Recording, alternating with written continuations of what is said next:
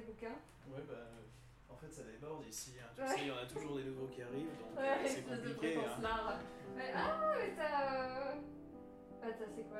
Ah, bah c'est Christo. Bonjour, nous sommes Nicolas et Agnès. Vous écoutez Les Snobinards, un podcast sans prétention ou presque. Ici, on parle de sujets qui nous bottent, qui nous rendent dubitatifs, qui nous font rire, qui nous procurent de l'émotion, bref, plein de choses qui nous animent et nous rapprochent. Aujourd'hui, il sera question d'évasion fiscale, d'une histoire d'amour, de deux andouilles qui font des podcasts et notre année de naissance.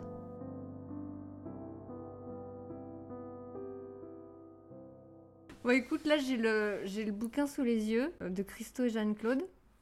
Je voulais savoir si tu avais été voir euh, l'Arc de Triomphe, toi. Ouais, bah, je risquais pas de louper ça. Justement, ils en parlent déjà euh, dans ce livre qui a été paru euh, juste, à- enfin, quelques années même avant que le projet soit, soit mis en place, parce que c'est un projet qui est, qui est extrêmement vieux. Et je crois en fait que là, à l'heure où on, où on papote, euh, ils sont en train de déballer, non, remballer. Ils sont en train de remballer. Bah, est-ce qu'on peut remballer un truc qui est emballé? Ça me fait chier. bon, bref, du coup. Ouais, je crois euh, qu'il ferme à 22h. Ouais. Et enfin, là, parce que la place était interdite au- à la circulation et réservée aux piétons pour la visite, pour voir de près et profiter de toutes les perspectives de l'Arc de Triomphe pendant les week-ends, donc les samedis et dimanches. Là aujourd'hui on enregistre, on est le 3 octobre, et en effet c'est le dernier jour d'exposition, et euh, l'installation va commencer à être démontée euh, à partir de demain, donc lundi 4 octobre. J'ai fait quelques recherches sur internet, en bonne élève que je suis. Et le projet, en quelques, en quelques chiffres, c'est 25 000 m2 de tissu recyclable, alors attention, en polypropylène argent bleuté, 3000 mètres de corde rouge, et il a fallu 50 cordistes pour déployer la toile à partir de rouleaux de 8 mètres de large, pesant plus d'une tonne.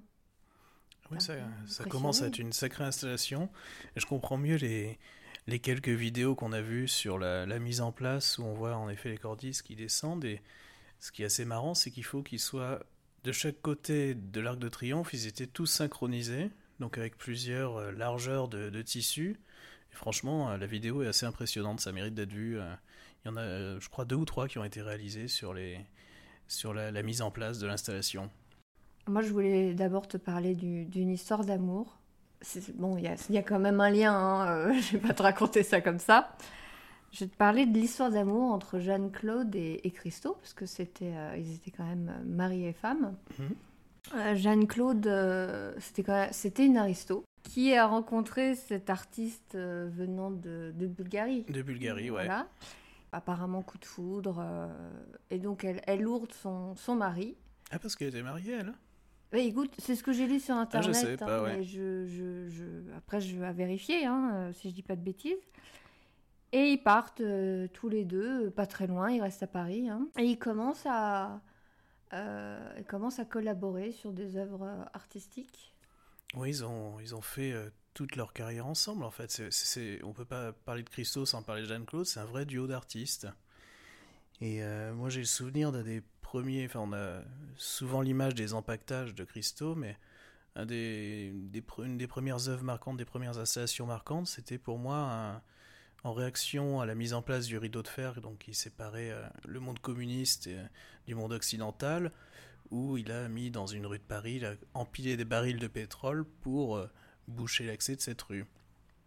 Et je crois que c'est la même année, dans les années 60, hein, c'est 61, je crois. Ouais, euh, qui ont, ils ont eu l'idée d'impacter, euh, enfin c'est une idée folle en fait hein, à la base, d'impacter le, le pont neuf et, euh, et l'Arc de Triomphe.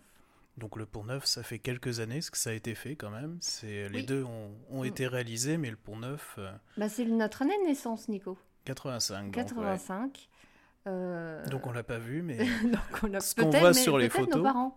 Sans doute, oui. Ouais. Et ce qu'on voit sur les photos, on, on feuilletait le, le bouquin tout à l'heure en, en préparant le, le podcast, c'est que euh, il y avait euh, une image assez sublime avec la- le reflet du pont neuf dans l'eau, et en fait la, la lumière qui reflète sur la, la toile qui pour le coup était dorée, parce que chaque, à chaque projet, en fait, la couleur de la toile est différente.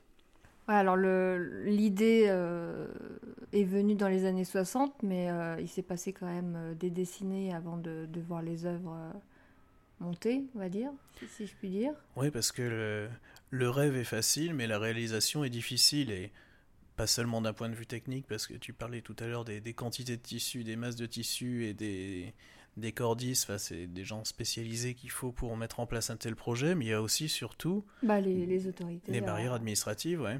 Et quand bien même des fois ils arrivaient à avoir les, autorisations, là c'est il y avait la, double peine parce que des fois c'était les assureurs qui disaient non, qui refusaient d'assurer le bâtiment en question euh, pendant le temps de l'empaquetage, même si euh, les autorités administratives avaient donné leur feu vert. Donc ça explique que euh, il y a certains projets qui ont mis des années voire des décennies à être mis en place.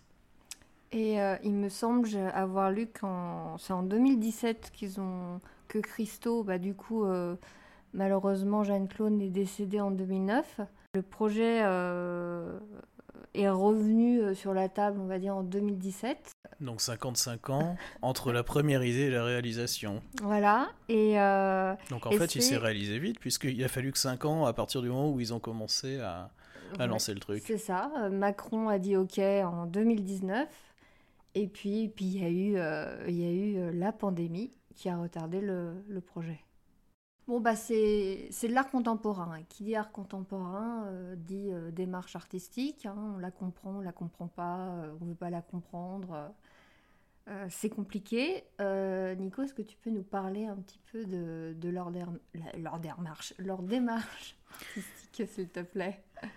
Alors, leur démarche, c'est que, en fait, l'œuvre en elle-même, et pas forcément le, le, cœur de l'œuvre. Ça rappelle un peu euh, Yves Klein qui disait que ses toiles étaient seulement les cendres de son art. Et là, euh, Christo et Jeanne-Claude disaient que l'œuvre n'est pas l'objet final, mais tout le chemin de l'idée initiale à sa réalisation. Oui, parce que finalement, c'est une œuvre euh, éphémère. Là, elle dure quoi Trois semaines elle, dure, elle, a duré trois Elle a duré trois week-ends, donc en tout, ça doit faire 15 jours. Et c'est à peu près toujours la durée des installations de Christo et Jeanne-Claude, que ce soit euh, enfin pour des, monuments pactés. C'était pareil pour le Pont Neuf ou le Reichstag en Allemagne, à Berlin. Euh, il y a eu aussi à Central Park à New York des, portes euh, qui étaient recouvertes de toile avec les, des couleurs qui flottaient au vent comme ça. C'était à peu près, c'est toujours la même durée en fait, quelle que soit la forme de l'œuvre. Pour Christo et Jeanne-Claude, ce sont des œuvres éphémères qui permettent donc d'attirer l'attention sur un monument, un lieu qu'on a tellement l'habitude de fréquenter qu'on le regarde même plus, et euh, le percevoir sous une autre forme, justement par cette installation avec des tissus, un empaquetage, ça permet de mieux le redécouvrir une fois qu'il est euh, déballé. Bah, c'est vrai que moi, étant. Euh, j'ai été parisienne et, c'est vrai que je suis souvent passée devant et à la fin, il n'y avait plus l'effet waouh de l'Arc de Triomphe. Et là, je me suis mis un peu à la place des, touristes et j'ai revu euh, ce monument. J'ai eu de l'intérêt pour lui. Ouais, c'est ça. C'est un quartier où, enfin, je sais pas toi, mais j'y vais plus sur les Champs-Élysées, sauf quand euh, j'y vais pour des raisons professionnelles ou que j'ai un rendez-vous là-bas. Mais c'est un quartier dans lequel euh, qui est tellement touristique que finalement on le on l'écarte de Paris parce que il est vu, revu, reconnu et on n'a plus envie d'y jeter un œil. Alors cette œuvre euh, a suscité euh, beaucoup de réactions négatives, positives. Euh, par exemple, j'ai vu dernièrement une interview de, Camille Lelouch dans La boîte à questions sur Canal+. Elle, elle, disait que ça lui plaisait pas du tout parce que ça l'angoissait qu'on recouvre un, monument qui, selon elle, est sublime. Bon, c'est vrai, elle n'a pas tort. Et culturel. Pour elle, ça se faisait pas qu'on recouvre des gens décédés emballer les gens décédés, c'est pour mieux leur redonner gloire, leur redonner lumière quand euh, l'installation est déballée. Moi j'ai lu d'autres réactions sur les réseaux sociaux, principalement Twitter et un peu Facebook aussi, où la critique qui revenait le plus souvent, ça concernait le financement de l'œuvre de Christo et Jeanne-Claude qui euh, a réclamé un budget de 14 millions d'euros. La remarque qu'on voyait souvent, c'était euh, que c'était, ça allait coûter cher aux contribuables et qu'on n'avait pas besoin de ça en temps actuel. Alors, euh, c'est facile de répondre que c'était aucun argent public n'a été mis en œuvre puisque c'est que de l'argent privé. Alors, on a eu encore la remarque que euh, oui, mais si c'est des mécènes, c'est pour de l'évasion fiscale, etc. Et non, ça, c'est un argument qui ne marche pas non plus, puisque euh, ce sont des œuvres toujours qui sont autofinancées. Christo et Jeanne-Claude ont toujours refusé euh, le mécénat et euh, les donations. Donc c'est financé grâce aux ventes de travaux préparatoires, des lithographies, etc. Donc c'est vraiment, j'irais pas dire que c'est que Christo et Jeanne-Claude sont des bienfaiteurs, mais presque, puisque en fait leur budget, leur leur plaisir de donner cette œuvre, en fait, profite à tout le monde. C'est presque une forme de générosité, j'ai envie de dire. Oui, parce que finalement, ça a quand même, pardon, hein, mais créé des emplois. Enfin, il y a eu les cordistes, et aussi j'ai vu, alors je ne sais pas si c'était bénévole ou pas, mais euh, il y a des médiateurs autour de, mm. de, l'Arc de Triomphe euh, qui euh, répondent aux questions des, des, des, des passants et donnent des petits bouts aussi de, de tissu. Et puis, il y a, y a, tout un stand où ils vendent tote bags, etc. Alors, par contre, je ne sais pas... Euh, je sais pas, après la vente, euh, ça doit être remis euh, dans les caisses de Christo, mais de Feu Christo et, Jeanne-Claude. Mais, ensuite, il y a aussi bah, tous les journalistes qui en ont parlé, les bouquins qui ont été édités pour l'occasion, et puis deux deux qui font un podcast. Complètement. Alors, on, parle des réactions des gens, et moi je voudrais avoir ta réaction, Nico. Est-ce que tu as aimé euh, Est-ce que tu restes dubitatif euh, non, Moi j'ai aimé. tout. J'ai aimé, et en fait, euh, surtout, j'ai eu bah, la chance d'y passer plusieurs fois, que ce soit en voiture, à pied. Bis. C'est des fois que je te traite de prétentieux. Hein. Et ce qui m'a marqué surtout, c'est que vraiment l'aspect change déjà en fonction de l'éloignement. Donc euh, il y a un moment où je suis arrivé en voiture par le début de l'avenue Foch où je sais pas, il y a je pense bien un bon kilomètre. Euh, et de loin on a l'impression d'une masse en béton et en fait c'est assez bizarre, assez déroutant et, pas beau. Et plus on s'approche, plus on prend en, conscience du, drapé du tissu et euh, ça commence à prendre du relief, à vivre à mesure qu'on devient de plus en plus proche du monument. Et ensuite, ça change beaucoup aussi en fonction de la lumière parce que le, tissu choisi euh, est argenté, tu le disais tout à l'heure, et ça, ça, ça, prend vraiment la lumière en fonction du coucher de soleil, même en partiel gris, ça, a un aspect totalement différent. Et en fait, quand on se rapproche, euh, ces cordes rouges qui sont vraiment d'un rouge vachement vif, ça fait vraiment paquet cadeau et c'est assez, assez rigolo. On, ouais, ça perturbe la perception de, qu'on a habituellement de l'Arc de Triomphe. Et euh, du coup, bah, c'est génial parce que c'est justement euh, ce que les artistes ont cherché à faire. Et toi, t'en as pensé quoi alors Bah écoute, moi j'aurais aimé te dire euh, un avis contraire, mais en fait, bah ça me fait chier de le dire, mais j'ai adoré. J'ai adoré. En plus, je l'ai vu euh, pile à un, moment où le, coucher de soleil, enfin le soleil se couchait. Alors on avait beaucoup de nuances de couleurs. Et je sais pas, c'était assez hypnotique, euh, très graphique. Et, ouais, j'ai vraiment euh, adoré. Et puis bah, je pense que j'ai un peu les mêmes arguments que toi. Quoi. Je vais pas paraphraser. ouais. Donc, heureusement qu'on a profité parce que bah, on n'est pas prêt de revoir ça de sitôt. Enfin, est même quasiment sûr mm. qu'on n'aura jamais d'occasion euh, de revoir quelque chose comme ça de notre vie. Bah oui, parce que comme je disais tout à l'heure, euh, Christo est décédé l'année dernière. Donc, euh, donc on a cette chance d'avoir vu une, une, grande œuvre. Il y a quelque chose d'autre en préparation à Abu Dhabi.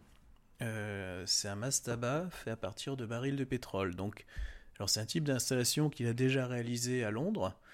Euh, qui consiste à empiler euh, des, centaines, voire des milliers de barils de bah, pétrole. là, j'ai lu que à Abu Dhabi, il y aurait 410 000 barils de, de pétrole. Euh, ouais, donc ça aura la hauteur de la pyramide de Gizeh, mais sur beaucoup plus de largeur et beaucoup plus de longueur. Mais pas éphémère, du coup. Pas éphémère, non, parce qu'il y aura vraiment une structure en dur à l'intérieur.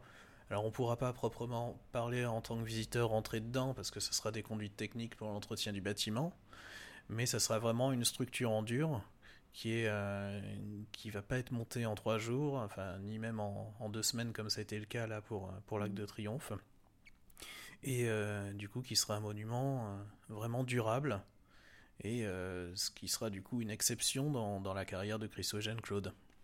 Donc du coup, euh, question, Nicolas, encore une fois, je j'arrête pas de te poser des questions, tu as un puits de sens.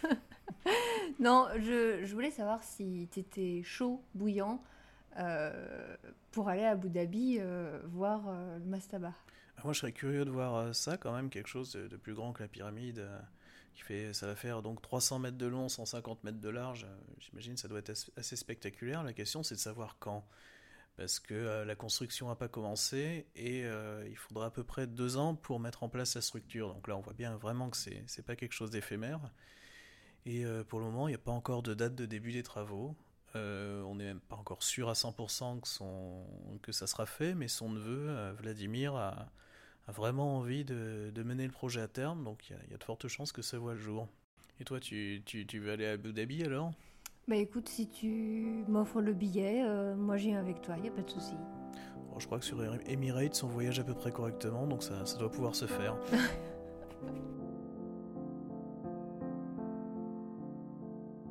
Merci beaucoup d'avoir écouté jusqu'au bout un des premiers épisodes de notre podcast, fait avec amour et non sans quelques maladresses. Mais comme on dit, c'est en forgeant qu'on... Oh ta gueule. Si vous avez aimé l'épisode, n'hésitez pas à le partager. Et si vous n'êtes pas convaincu, faites comme si vous ne l'aviez jamais écouté.